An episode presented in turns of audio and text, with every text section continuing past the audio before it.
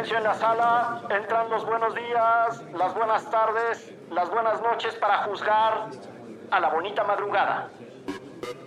Amigas y amigos de Derecho Remix, en este su episodio vamos a platicar de la triste y lamentable muerte de una mujer que se convirtió en un ícono de la libertad, la justicia y la lucha por la no discriminación, Ruth Bader Ginsburg. Y al final, final, no se vayan porque Gonzalo nos va a contar si era él el que estaba acampando en Avenida Juárez con nuestros compitas de frena. Dígalo como fue, hubo debate entre Chelagüera y Gonzalo. Quédense porque hubo un tremendo debate. Esto es... ¿Derecho? Remix. Divulgación jurídica para quienes saben reír. Con Ixel Cisneros, Miguel Pulido y Gonzalo Sánchez de Tagle. Derecho Remix.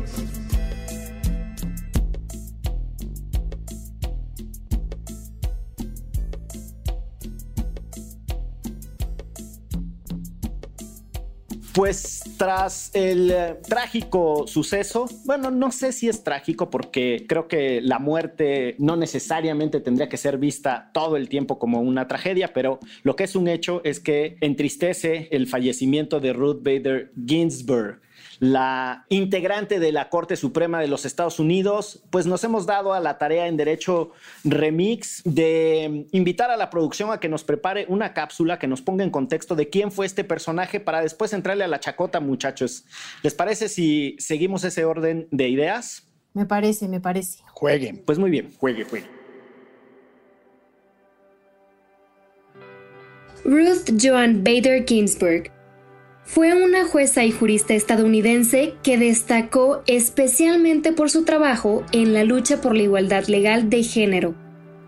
Fue la segunda mujer en toda la historia en ocupar un puesto en la Corte Suprema de los Estados Unidos y fundó la sección de Derechos de la Mujer en la Unión Estadounidense por las Libertades Civiles. Una defensora admirable, franca y sagaz. Lucharemos para proteger tu legado abogada feminista admirable. Vives en nosotras, vives en nuestro trabajo. Estas son solo algunas frases de personas marcadas por su trayectoria y su partida. Como abogada, RGB fue una inspiración y un ejemplo de cómo utilizar el derecho como herramienta de cambio social. Ruth Bader Ginsburg es una de las mujeres que más admiro en la vida. Su trayectoria profesional me ha inspirado muchísimo, no solo por la lucha por la igualdad entre hombres y mujeres, sino por la inspiración que sembró en muchas, yo incluida, para seguir esta lucha y en muchas otras luchas por la desigualdad. Para mí, que no soy abogada, RBG significó aprender cómo el derecho puede servir para mejorar la vida de las personas. Y estas son solo algunas frases que RBG nos dejó como parte de su legado. No pido favores para mi sexo. Todo lo que pido a nuestros compañeros es que quiten sus pies de nuestros cuellos. Las mujeres habrán alcanzado la verdadera igualdad cuando los hombres compartan con ellas la responsabilidad de la crianza de la siguiente generación.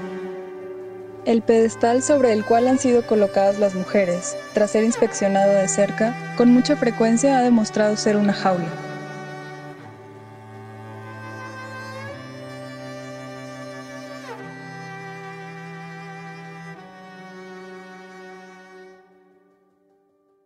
Vaya personaje y vaya trayectoria. ¿Cómo ven, muchachos, a la famosa Notorious RBG? Este, sí, muy famosa sobre todo por la lucha, o sea, en principio por ser mujer y por llegar a los espacios en los que llegó. Ya habíamos platicado acá que es muy complicado en el espacio, de por sí en el espacio laboral, pero siendo abogada y luego además perteneciendo a ciertos espacios súper masculinizados como los de los jueces, las juezas y después en la Suprema Corte, pues es todavía más complicado. Pero además impulsó los derechos de las mujeres en general, más allá de sus logros propios. Entonces, pues sí, una gran tristeza para muchas y muchos que sabíamos su historia. Quienes no sepan su historia y quieran saber un poco más, hay un documental en Netflix, ahorita les digo cómo se llama, si no se los dejamos en la minuta, que pueden verlo. Notorious RBG se ahí llama. Está, ahí está. Oigan, dos elementos para discutir desde otra perspectiva al personaje es la forma en la que mm, en Estados Unidos el vínculo política y derecho, sobre todo en lo que hace a los jueces, está extraordinariamente manifiesta.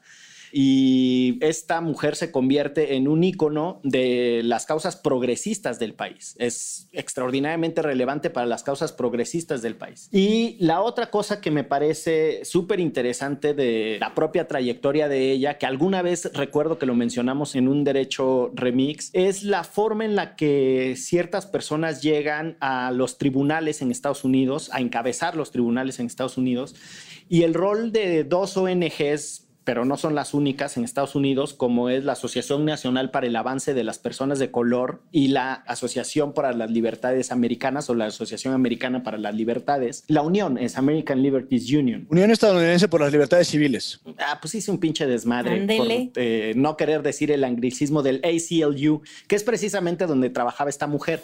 Pero esas dos cosas contrastan bien cabrón, para decirlo con todas sus letras, con la forma en la que llegan las juezas y los jueces aquí en México. Y no sé, a mí me parece fascinante porque, insisto, creo que el hecho de que pueda haber un ícono de las causas progresistas desde la corte, ese vínculo tan intenso entre política y derecho, pues a mí sí me llama la atención, ¿no? ¿Qué tenemos aquí? Olguita. Olguita. no sé si mandamos a saludar, yo creo que presumiblemente no. Hijo, eh, muy tibia, ¿no? Está. No, totalmente. Sí, sobre, o sea, desde que es secretaria de gobernación, la verdad es que hizo algunas cosas cuando era ministra y creímos que iba a intentar impulsar más cosas ahora que fuera secretaria de gobernación, pero la neta es que también siento que no le han permitido mucho. Siento, siento. Entre otras cosas, la, legalización y regulación del uso lúdico de la cannabis. Por ejemplo. Eh, la, la, interrupción del embarazo. Sí. Por ejemplo. No, yo quería, quería dar un par de, de apuntes sobre la propia RBG, que es su forma de activismo es un activismo que es curioso en el mejor de los casos. Ella es de la élite, eh, estudió eh, el college en la Universidad de Cornell y después pasó por Harvard y en su tercer año, recordemos que para estudiar derecho en Estados Unidos primero tienes que ir a la universidad en términos generales y luego irte a law school. La carrera de derecho dura tres años. Y en el segundo año, su marido, de nombre Marty Ginsburg, se fue a Nueva York a trabajar y ella lo siguió y terminó la, la universidad, la Escuela de Derecho en Columbia. Entonces, digamos que ella misma proviene de una élite eh, de esa del 1% que tanto dicen en Estados Unidos. Y por otro lado, es un activismo muy intelectual, muy de escritorio, porque como ya decía el manito licenciado Bucles, pues ella empezó litigando casos en representación de esta asociación civil, la ACLU, en la división de la defensa de los derechos de las mujeres, y llevando casos muy paradigmáticos y de forma muy inteligente ante la Suprema Corte. Y eso fue la que lo que la convirtió en una especie como de referente en el litigio, es decir, por fuera de las instituciones, eh, en materia de, de defensa de derechos de la minoría. Después se hizo jueza del Distrito de Columbia, que es uno de los distritos más famosos e importantes en Estados Unidos, junto con algunos otros, presumo que el de Nueva York también lo será. Y fue en el 93 cuando William Clinton la propone para ser Justice, ministra de la Suprema Corte de Estados Unidos. Entonces, digamos que su activismo siempre fue muy institucional, muy de élites, muy en el sentido de lo que hemos platicado mucho en este programa, del lenguaje jurisprudencial y del jurisprudencio. Bueno, ella era una experta en esos temas y al final de su vida se convirtió en la famosa disidente y en realidad no era su intención. Ella llegó como moderada a la Suprema Corte, es decir, de las nueve personas que le integran, ella digamos que estaba un poco en el centro, ¿no? Con su agenda muy clara pero con el avance progresivo de la agenda conservadora en la Corte de Estados Unidos, se fue cargando hacia el bando liberal y por eso fue o es conocida o reconocida como la gran disidente. Y buena parte de sus opiniones y del avance, digamos, de la agenda de, defensa de derechos de la comunidad LGBT, de género y etcétera, no necesariamente está en votos mayoritarios, sino en votos disidentes por parte de ella. Entonces, simplemente como para establecer dos temas. Y otro que es muy importante es que es hija de, de inmigrantes europeos. Entonces también un poco para entender la lógica de la sociedad en Estados Unidos, como una chica de 1,55 de estatura, o sea, muy, muy pequeñita, digamos, con esa personalidad puede lograr convertirse en ese ícono de la defensa de los derechos humanos y en ese sentido me parece que es completamente inspiradora la, la vida de RBG. Sí creo que es, es como de estos personajes muy importantes que tenemos que conocer, pero también hablando en otros nichos, ¿no? Porque pregunté, después de ver como tantos comentarios en, mis chats feministas, pregunté como a otro tipo de mujeres y pues sí, muchas mujeres no la conocen y valdría la pena que la conociéramos, ¿no? Entonces, no solo mujeres, sino también hombres. Entonces, por eso lo chido de este programa, para que pues nos involucremos un poquito más y sepamos un poquito más de ella porque son de esos personajes que marcaron la historia del feminismo y de las mujeres en el mundo. Yo me atrevo a decir que es un personaje de la altura de Sor Juana, de Rosa Luxemburgo, de Virginia Woolf, o sea, como de esos íconos universales que más allá de la profesión que ejercían o practicaban, trasciende a muchas disciplinas su ámbito de influencia y trasciende a muchas culturas la contribución que hace. Es una, me atrevo a decir que es una pensadora global. A mí por eso me parece muy interesante que haya sido la cultura pop la que la rescata, ¿no? O sea, para muchas personas la referencialidad de quién es esta mujer no viene necesariamente porque tuvo la audacia de litigar casos que eran súper relevantes para las mujeres utilizando varones, ¿no? Por ejemplo, las causas de hombres que en realidad fueron la manera en, en cómo darle la vuelta a eh, legislación que trataba desigualmente a hombres y mujeres en Estados Unidos, en el caso de una persona viuda que no podía acceder a la pensión y era un hombre, porque la legislación decía que las pensiones eran para mujeres viudas, porque quienes trabajaban eran los hombres, ¿no? Entonces, ella encuentra que esos son los casos que hay que litigar para lograr el avance de las mujeres, pero no son esos los elementos que la hacen necesariamente famosa a finales de los 90 e inicios de los 2000 sino, insisto, eh, algunos otros detalles pintorescos, ¿no? La relación con su entrenador personal, ¿no? No me acuerdo ahorita el nombre, pero tiene incluso un librito que yo tengo ahí en la casa, al rato subo en las redes la foto, que son eh, un dibujo, son dibujos, está animado, pero es la, la secuencia que le pone el entrenador, es la rutina. Y entonces empiezan a generar algunos de estos eh, elementos de apropiación cultural muy fuerte que hacen que pues todo mundo, en, no todo mundo, pero un amplio espectro del, público politizado en Estados Unidos la tenga como un referente. Pero insisto, ¿no? Es, yo creo que aquí nos ha faltado en, en México maneras de sacar al, al, derecho, esto es parte de lo que intentamos en Derecho Remix, pues sí, del, ostracismo y de la frivolidad de las formas, no porque todas las formas sean frívolas, pero muchas sí lo son, y no permiten justo que las personas se conviertan en íconos, en fuentes de inspiración. Hay eh, en la historia de la Corte de Estados Unidos, hay jueces que, que, integraron el pleno del máximo tribunal de aquel país, pues que son referentes que muchas personas, no digo que masivamente, pero muchísimas personas conocen por nombre. ¿Quién fue el juez Marshall? ¿Quién fue la corte Warren? ¿Quién fue ahora eh, RBG? Yo no estoy seguro que en México las personas nos puedan decir nombres de tres ministros de épocas distintas en nuestro país. Ixchel, tres ministras o ministros. Yo creo que solo el de Olga y eso porque ahora es parte del gobierno y porque ha estado como mucho en el spot, pero de ahí en fuera está cabrón. Mi novio Cosío. Ah. Fuertes declaraciones. Y bueno, les decía que la otra cosa que, tiene eh, la trayectoria y, y, lo que logró esta mujer en Estados Unidos es que también a mí me parece que nos permite discutir en contraste qué onda con nuestros tribunales, ¿no? Ya decía Gonzalo, ella llega primero al Poder Judicial, después de ser una, una litigante, al distrito de DC como jueza. Es un distrito de revisión, ¿no? De alzada. O sea, sí, sí, sí, es una corte federal, sí. Es una corte federal que revisa a otras cortes, ¿no? Entonces ya es un puesto muy, muy picudo. Pero si mal no estoy, esos son los cargos que designa los presidentes. En este caso, en el de ella, si fue a finales de los 70 inicios de los 80 Me parece que fue Jimmy Carter, manito. Jimmy Carter, ¿no? ¿Sí? Y además, pues claro, siendo ella progresista, Nixon no fue, te lo prometo, y Reagan tampoco. Entonces, este, pues sí tuvo que haber sido Jimmy Carter. Disculpen. Saludos a Lolita Yala. Disculpen ustedes. Pero eso, ¿no? ¿Cómo, ¿Cómo llegan las y los integrantes del Poder Judicial de aquel lado del río? Y aquí muchas personas pues no saben ni qué es la carrera judicial y cuál es el rol de la judicatura y la madre, ¿no? ¿Cómo ves, manito? Pero yo también creo que hay, digo, hay muchas como referencias, ¿no?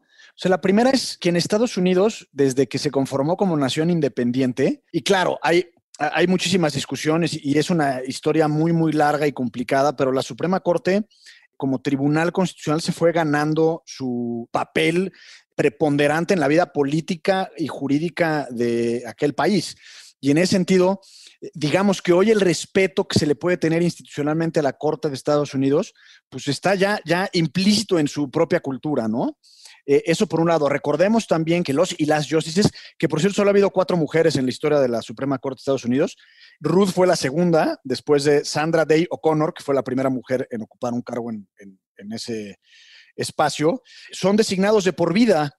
Entonces también digamos que les da margen como para establecer de manera, si no clara, pero cuando menos una tendencia específica de la corriente ideológica de la Corte, determinar ciertas estrategias. Por ejemplo, Ruth consideraba que todas las modificaciones tenían que ser bajo la teoría o el principio de step by step, o sea, paso a paso, sin, sin pretender y buscar cambios radicales. Yo creo que con el paso del tiempo, si tomamos en cuenta que ella fue 27 años ministra de la Suprema Corte, tuvo la posibilidad y la oportunidad de ir construyéndose a sí misma eh, no solo su imagen como, como referente cultural, sino también, digamos, su legado jurídico y constitucional. Y en ese sentido, creo que en Estados Unidos se presta mucho más a, a tener esos héroes populares vivos y vigentes. En cambio, en México, aunque somos un poco cangrejescos que caminamos para atrás y, es muy común criticar eh, a nuestra sociedad en el sentido de que ah, nada más alguien levanta la cabeza y lo jalamos para abajo, ¿no? Como que nos ardemos. Eh, no sé si, si sea una referencia correcta o sea una referencia cultural, pero en ese sentido, yo también creo que es importante revisar que no tenemos grandes campeones y campeonas en la Suprema Corte porque la política mexicana como que todo lo mancha y luego puede haber visos de corrupción o visos de complicidad con ciertos acuerdos políticos, etcétera. Entonces, Medina eh, Mora. Por ejemplo, imagínate nada más el escándalo de Medina Mora para el prestigio de una institución tan importante como la Suprema Corte. Y por ejemplo, nada más para, para, para poner un referente de RBJ, RBG, perdón, ella fue, creo que la única que votó en contra de la sentencia en el año 2000 que le daba el triunfo electoral a Bush frente a Al Gore. Y ahí se empezó a convertir muy famosa, es decir, cómo esta mujer tan pequeñita es la única que, no está a favor de que la Suprema Corte decida esto. Y, e insisto lo pequeñito porque para mí es muy simbólico, eh, no solo que sea mujer, eh, sino que literalmente, visualmente, eh, en las fotos con el resto de los ministros, pues le sacan no una, sino tres o cuatro cabezas.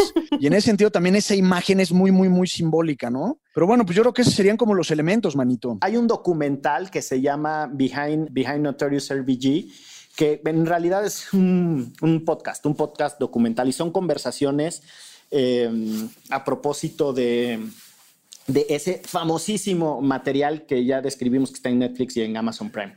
Y en un episodio narran algo que tiene mucho que ver con lo que dice Gonzalo, que es cómo en sus distintas etapas se va eh, construyendo el personaje, ¿no?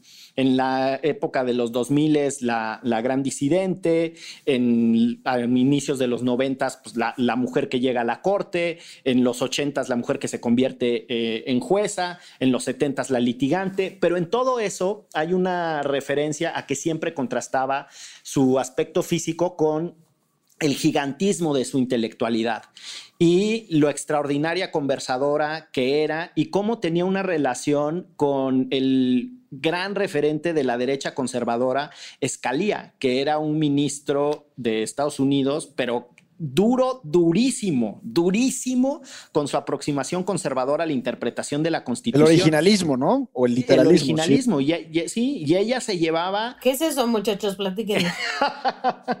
ella se llevaba de paquete de, de, ombligo, de piquete de ombligo, que diga, con un cuate que, con el que debatía y eran extraordinarios eh, adversarios en lo intelectual jurídico, pero en lo personal entendían que tenían que construir un país juntos y que vamos, hasta eso tenía en sus, en, sus formas, ¿no? Este... Nada, el originalismo chile es una, es una, una corriente de interpretación constitucional que Antonín Escalía, este juez muy, muy, muy famoso, pues digamos como que sacó de, del panteón y en realidad lo que propone es que la Constitución se debe interpretar de manera literal y en el sentido de, en el sentido común de las palabras. Y en ese sentido, él dice, eh, la Constitución dice lo que en su momento, hace 200 años, en 1787, quisieron que dijera. Entonces, recuperar eh, eh, el sentido original de los famosos Founding Fathers, de los padres fundadores de Estados Unidos, y esa es la forma en la que se debe de interpretar la Constitución. En cambio, Ruth decía, no, para nada. O sea, lo que importa es hoy y moldear y adecuar eh, el sentido de esas palabras original a la realidad actual. Mira tú. El Escalía es como si estuviera en una mañanera y en- así como el presidente que conecta con los sentimientos de la nación y José María Morelos y Pavón y que, y que quién sabe quién decía, yo me hinco donde se hinca el pueblo, un liberal de cepa. Oigan, por cierto, les hago una trivia curiosa. A ver, échale. en una ocasión, creo que ya lo conté en los primeros episodios de Derecho Remix, tuve la enorme oportunidad de ir a una sesión de la Suprema Corte de Estados Unidos. En el caso de la ley Arizona, se acordarán de esa ley discriminatoria de Joe Arpaio y demás, ¿no? Sí, sí. Y entonces estuve ahí, no sé qué, porque tenía un amigo que trabajaba de clerk para el Justice Kennedy. Mira nomás. Que es clerk. Clerk es como el, como es el, el achichincle. pero una chichincle muy sesudo. O sea, ahí solo duran un año los clerks este, y se rotan todos los años. Y es como el, pues una especie como el secretario de acuerdos que pues, les redactan sus proyectos y demás. que es un secretario de acuerdos. Bueno, pero ¿qué creen que hay encima del salón de sesiones de la Corte de Estados Unidos? ¿Qué? No quieren adivinar ni nada. Imagínate un espacio una, muy grande eh, un perol, un perol de, de carnitas. una bandera. No, pero de lleno de carnitas, de su barbecue. No, hay una, hay una cancha de baloncesto. Ah, Arriba en el techo. Ah, cabrón. Sí, sí, sí. Órale. Y suben a echar su reta. Los clerks y los ministros ahí se echan su 21 y ya sabes. Qué padre. Mira nomás. Pues sí. La otra cosa que de lo que está diciendo ahorita eh, Gonzalo, de que duran toda la vida los, los justices. Bueno, este Kennedy, al que acabas de mencionar y para quien trabajó tu cuate, él renunció, ¿no? Él sí se. Él renunció y fue el escándalo de Brett Kavanaugh, ¿se acuerdan? A partir de la renuncia de Kennedy entró Brett Kavanaugh. Pero, pues, básicamente al ser designados para toda la vida, pues están ahí por un chingo de tiempo. Deberán saber quienes escuchan esto, que en México las designaciones son por 15 años y que también la Corte, en la estructura que la conocemos, en realidad es muy recientita. Es una, es una reforma que promovió Cedillo. O sea, hasta no, no, no ha alcanzado a madurar hasta en eso, ¿no? Nuestra institución antes tenía veintitantos ministros y había ministros supernumerarios y la chinga como si fuera el Opus Dei, ¿verdad? Entonces estaba, eh, era otra estructura. Congregación a que no mandamos a saludar, ¿no? No, no, no. ni para En su conjunto. Ni de lejos. Entonces tenía, mm, tenía otra estructura y de hecho, el hecho de que aquí duren 15 años es muy simpático porque les permitiría establecer como cuál es una, una ruta, qué quieren hacer en ese tiempo, qué quieren lograr y tal. Pero, bueno, no sé si chistoso es la palabra, la verdad lo retiro. Llama la atención que tres ministros han fallecido en funciones, cabrón. O sea, sí está singular, ¿no? Eh, Si mal no estoy, Humberto Román Palacios, Gudiño y el que se murió hace poquito, Valls. Sergio Valls. Sí. Tres en 15 años, cabrón. Y son solo 11. O sea, la probabilidad de que te petatees siendo ministro en la Corte Mexicana está alta, cabrón. Es que ya los bueno. eligen medio mayores. Exacto, ya están mayores. No, uno de ellos murió de sesenta y tantos años, cabrón. Ah, esos. Yo siempre digo que somos como la car- en una mezcla entre la carabina de Ambrosio, un episodio de los, de los que son así muy, muy sentidos de, de la Rosa de Guadalupe, de esos que nos hacen llorar a todos. y, y también es una especie como de tragedia permanente, porque eh, parte, digamos, del hecho de que no respetemos a nuestras instituciones viene de las propias instituciones. Es decir, si nos tomáramos en serio la designación de las ministras y los ministros, y en el caso en particular que el único mérito no sea la alianza específica con un proyecto político y que en realidad eh, el Senado de la República se tomara en serio eh, las entrevistas que hace de cara a la, a la elección, porque al final el Senado decide, pues otro gallo cantaría. Sabemos que nuestra amiga Jazz, eh, para quienes no la conozcan, es Yasmín, eh, Esquivel, ¿no? Yasmín Esquivel de Riobó. Eh, Riobó es uno de los constructores eh, predilectos de la cuarta transformación. No tiene genuinamente muchos méritos para ser ministra de la Suprema Corte, pero pues llegó ahí circunstancialmente por ser esposa de quien es y bueno, pues ya en sus hechos hablará.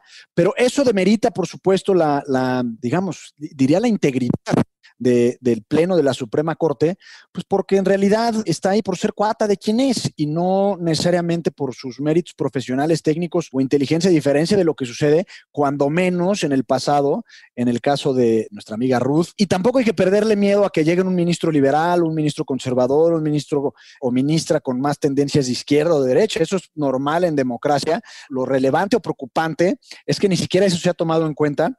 Eh, ya déjense por el presidente, porque el presidente puede estar deschavetado y pretender que Chabelo sea ministro de la Suprema Corte. Nada se lo impide.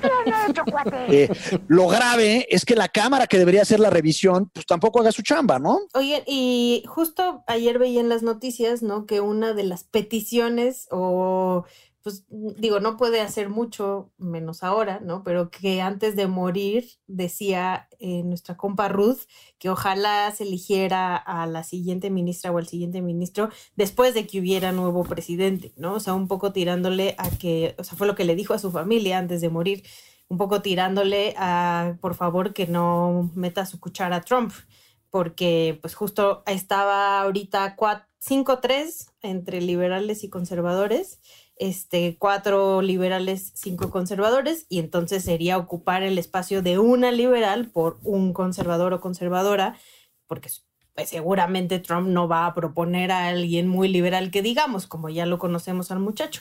O sea, ya también se cuecen habas, pues. No, durísimo. Si quieren, hacemos una pausa y regresamos precisamente con ese tema de análisis. Porque esto es... Derecho. Remix. Ayúdanos a llegar a más personas y seguir elevando el debate. Conviértete en nuestro suscriptor en patreon.com diagonal antifaz. Por un dólar al mes tendrás acceso a contenido exclusivo y nuestro agradecimiento en cada episodio. Patreon.com diagonal antifaz. Todo el dinero que recibamos lo reinvertiremos en publicidad para incrementar nuestra audiencia y ser una comunidad más grande. Patreon.com diagonal antifaz. Elevemos el debate.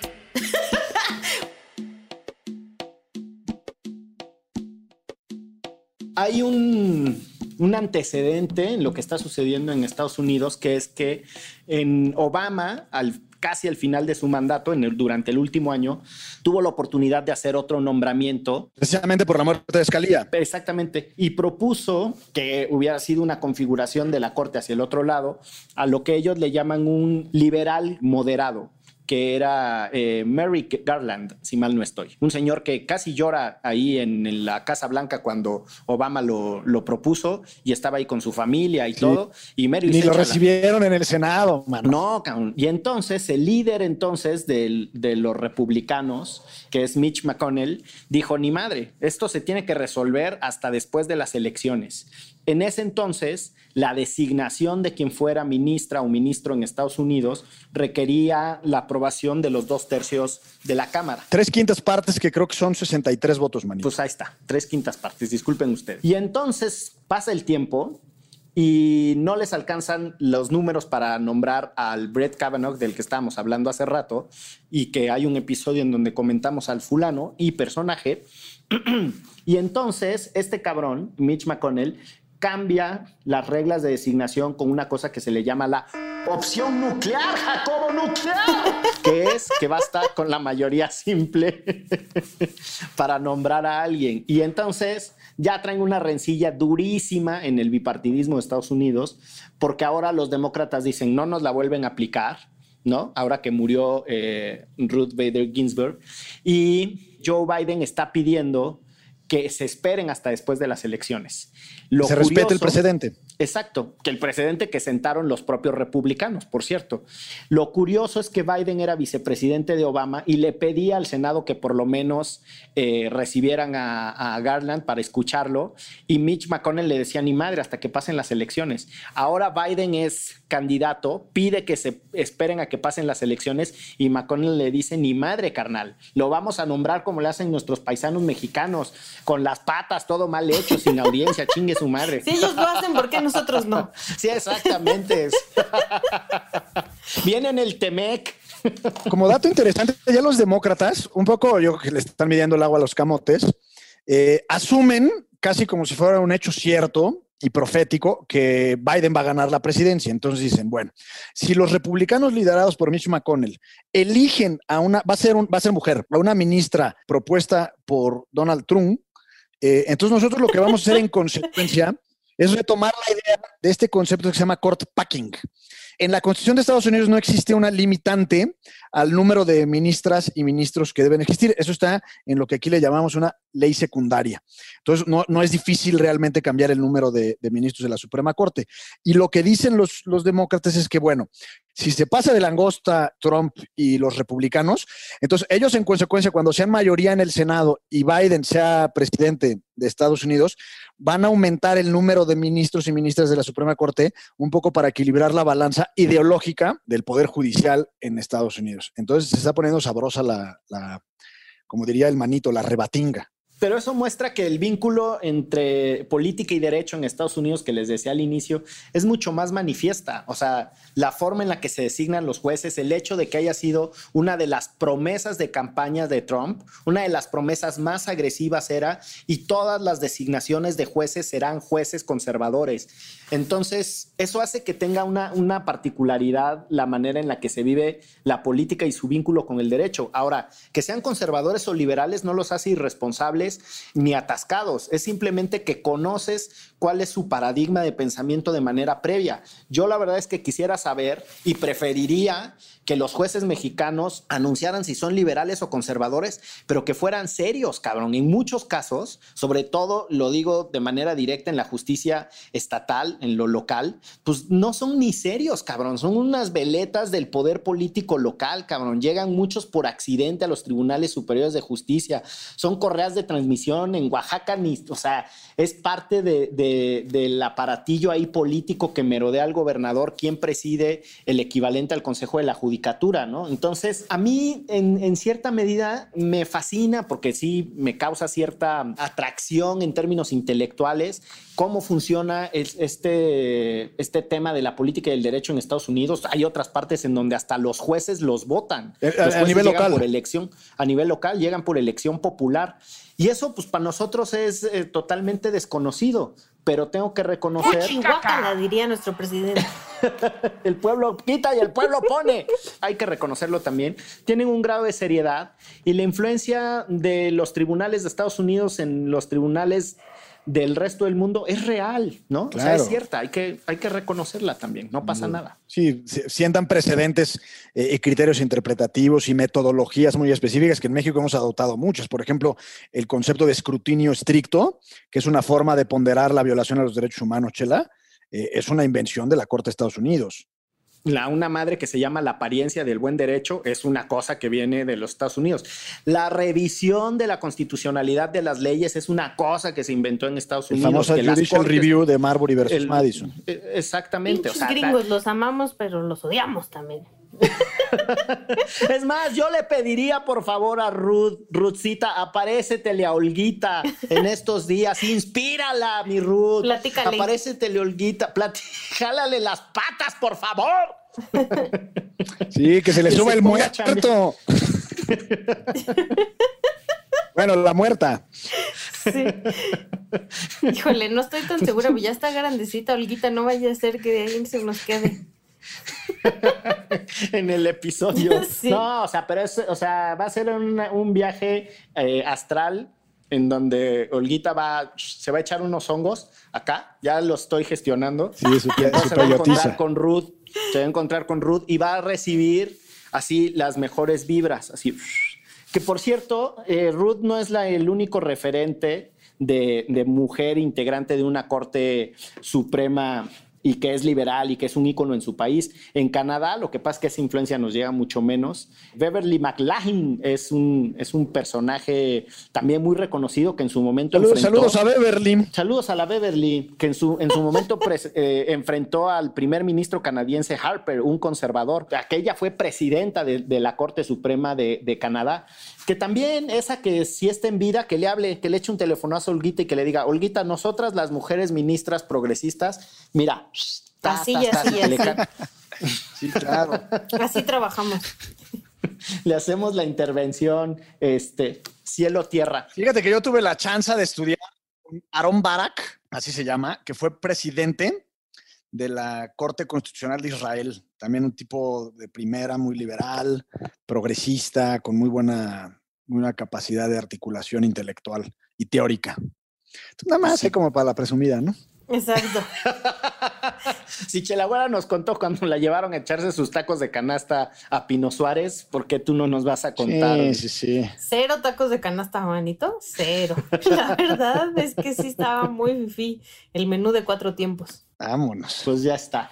Pues bueno, bueno pues, con ese ruego a que Ruth se le aparezca, nos vamos a ir a la promesa grandes declaraciones. ¿Qué opinas, Chelagüera, de, de, de, las fuertes confesiones del abogado más laureado? A ver, yo lo que este, tengo duda es si hicieras tú el que estaba en las casas de campaña, este, pernoctando ahí en Juárez, porque vi con las noticias cuando estaban pateando las casas de campaña vacías que había alguien parecido a ti. Entonces, sí, pues la barba, la barba no me deja engañar.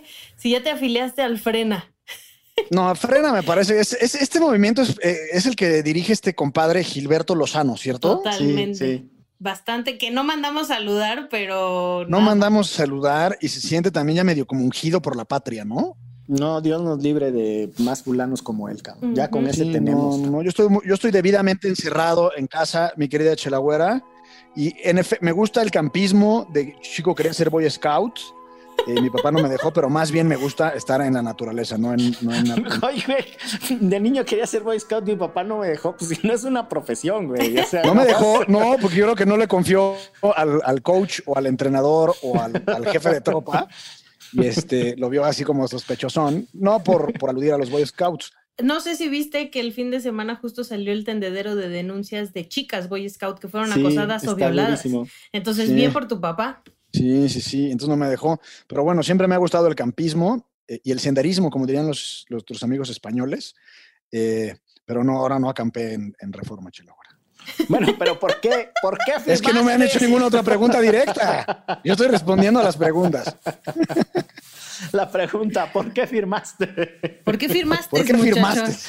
¿Por qué firmé? La verdad, porque soy, sí soy una bajo firmante y la verdad lo hice por dos motivos, porque genuinamente creo que eh, en distintos matices y con distinta intensidad eh, y por distintas causas y razones, pero el presidente López Obrador sí está jugando con fuego en temas de libertad de expresión y, yo soy un convencido que eh, la libertad de expresión es el derecho humano que más cerca se encuentra nuestro núcleo democrático, por un lado. y por el otro, porque como saben ustedes, yo soy muy cercano a la revista Nexos, eh, más que a Letras Libres. Eh, a muchos de los integrantes de esa revista les tengo mucha estima, aprecio y reconocimiento intelectual. No, no los 650 eh, que firmamos eh, no a todos los conozco y no a todos los aprecio y los estimo, pero en términos generales me parece que es una lista de personas y personajes respetables que han hecho mucho por la, cultura eh, y la intelectualidad de este país.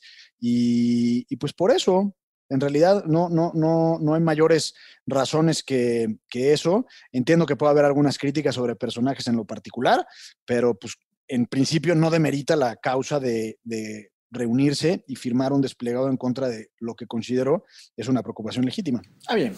Yo, dos, dos acotaciones rápidas. No sé si leyeron el artículo de Sabina Berman, la verdad, muy bueno, que salió el domingo en el Universal. Ahí lo ponemos en, en nuestra página para que lo lean si no, que justo habla sobre mm, el estar de acuerdo que hay ciertas cosas con que, Andrés Manuel está haciendo mal, como señalar a las y los periodistas en un país donde hay más de 100 periodistas asesinados en la impunidad, llamarles fifís a todos los adversarios, este, mm, eh, señalarles como opositores, etcétera, etcétera.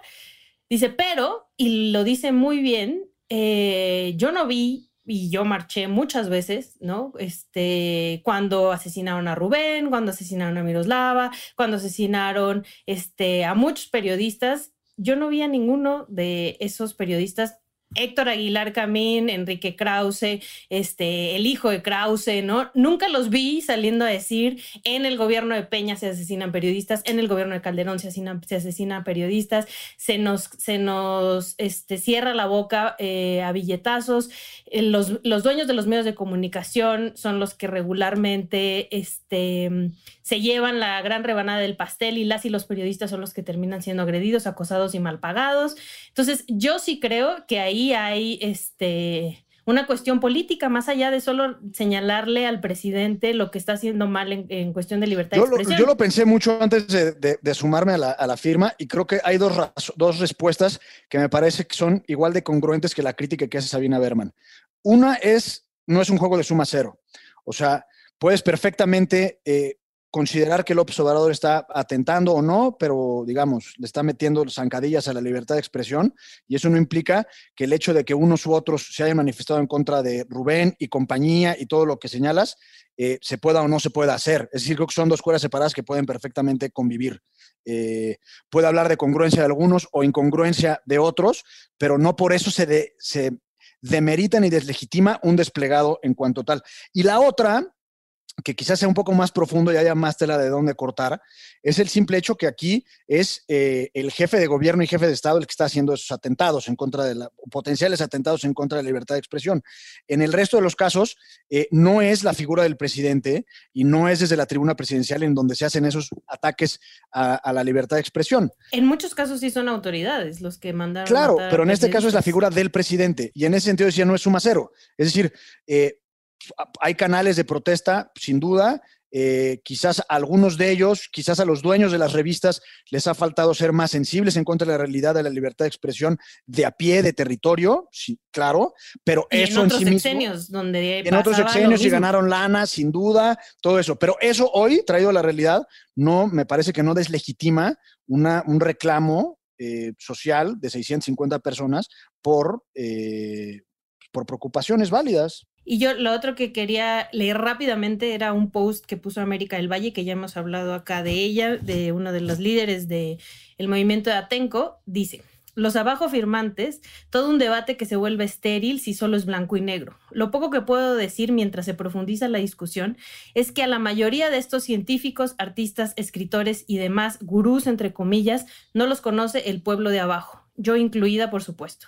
Y estoy segura que muy pocos de ellas, ellos, conocen las luchas populares y situaciones de marginación que todos los días laceran todos los rincones del país.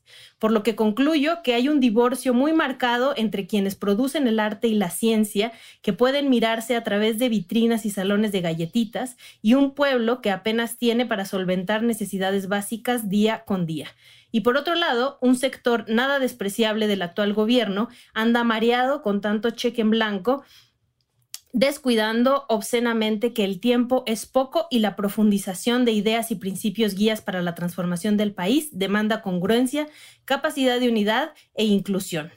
Ya lo han dicho más compas, la derecha no perdona, insisto, el debate es amplio y tiene muchas aristas y coyunturas. Y justo creo que ese era, ese, por eso, porque existe esta división y esta separación entre muchos artistas, este, intelectuales, etcétera, que honestamente la gente no les conoce, ¿no? O sea, cuando leyeron los 650 nombres, muchas personas dijeron como, ay, este o esta que me va a venir a decir a mí, es por lo que tuvieron la respuesta de muchas personas diciendo, no me representas. Y no me representas porque realmente existe una división. Pero no, pero yo en la no, era la finalidad, ni cuando menos la mía, representar a nadie. Este, y si supongamos que yo no soy pueblo, que no lo soy, para efectos prácticos, tampoco creo que ese simple hecho eh, deslegitima mi derecho y mi posibilidad de levantar la mano y decir, oiga, compañero presidente, no se esté pasando de albóndiga. Y ahí queda. Ya si represento o no represento al pueblo, si soy barrio o no soy barrio, lo que sea, creo que no demerita el que yo y muchos otros levantemos la mano y dijimos, esto no me parece. Son luchas distintas, son formas distintas, eh, son avenidas particulares que para mí, eh, digamos, se pierde mucho de la discusión, al ponerlo en términos muy maniqueos, es que Krause, Aguilar Camín y Gonzalo Sánchez Tagle no tienen la más remota idea de lo que pasa en el pueblo verdadero. Ah, caray.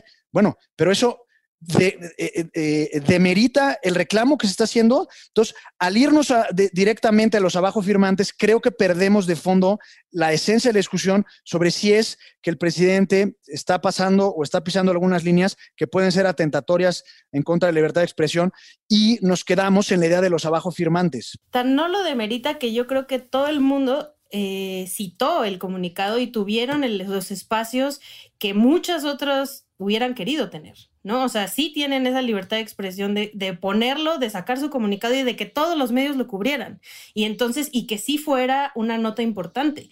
Entonces, lo único y que la comentó poniendo, el presidente el viernes de la semana pasada. Y, y lo único que está poniendo América en la mesa, que además dice justo que hay mucho que discutir, que por qué existe esta división y por qué no se está trabajando en conjunto y por qué la necesidad de dividir. Y yo sí creo que este tipo de publicaciones lo único que hace es dividir más, igual que el comunicado que salió después de los cartonistas eh, en contra de este otro, ¿no? O sea, de 28 mil firmas de personas que están en contra de lo que ustedes dijeron. Entonces, justo esto no abona.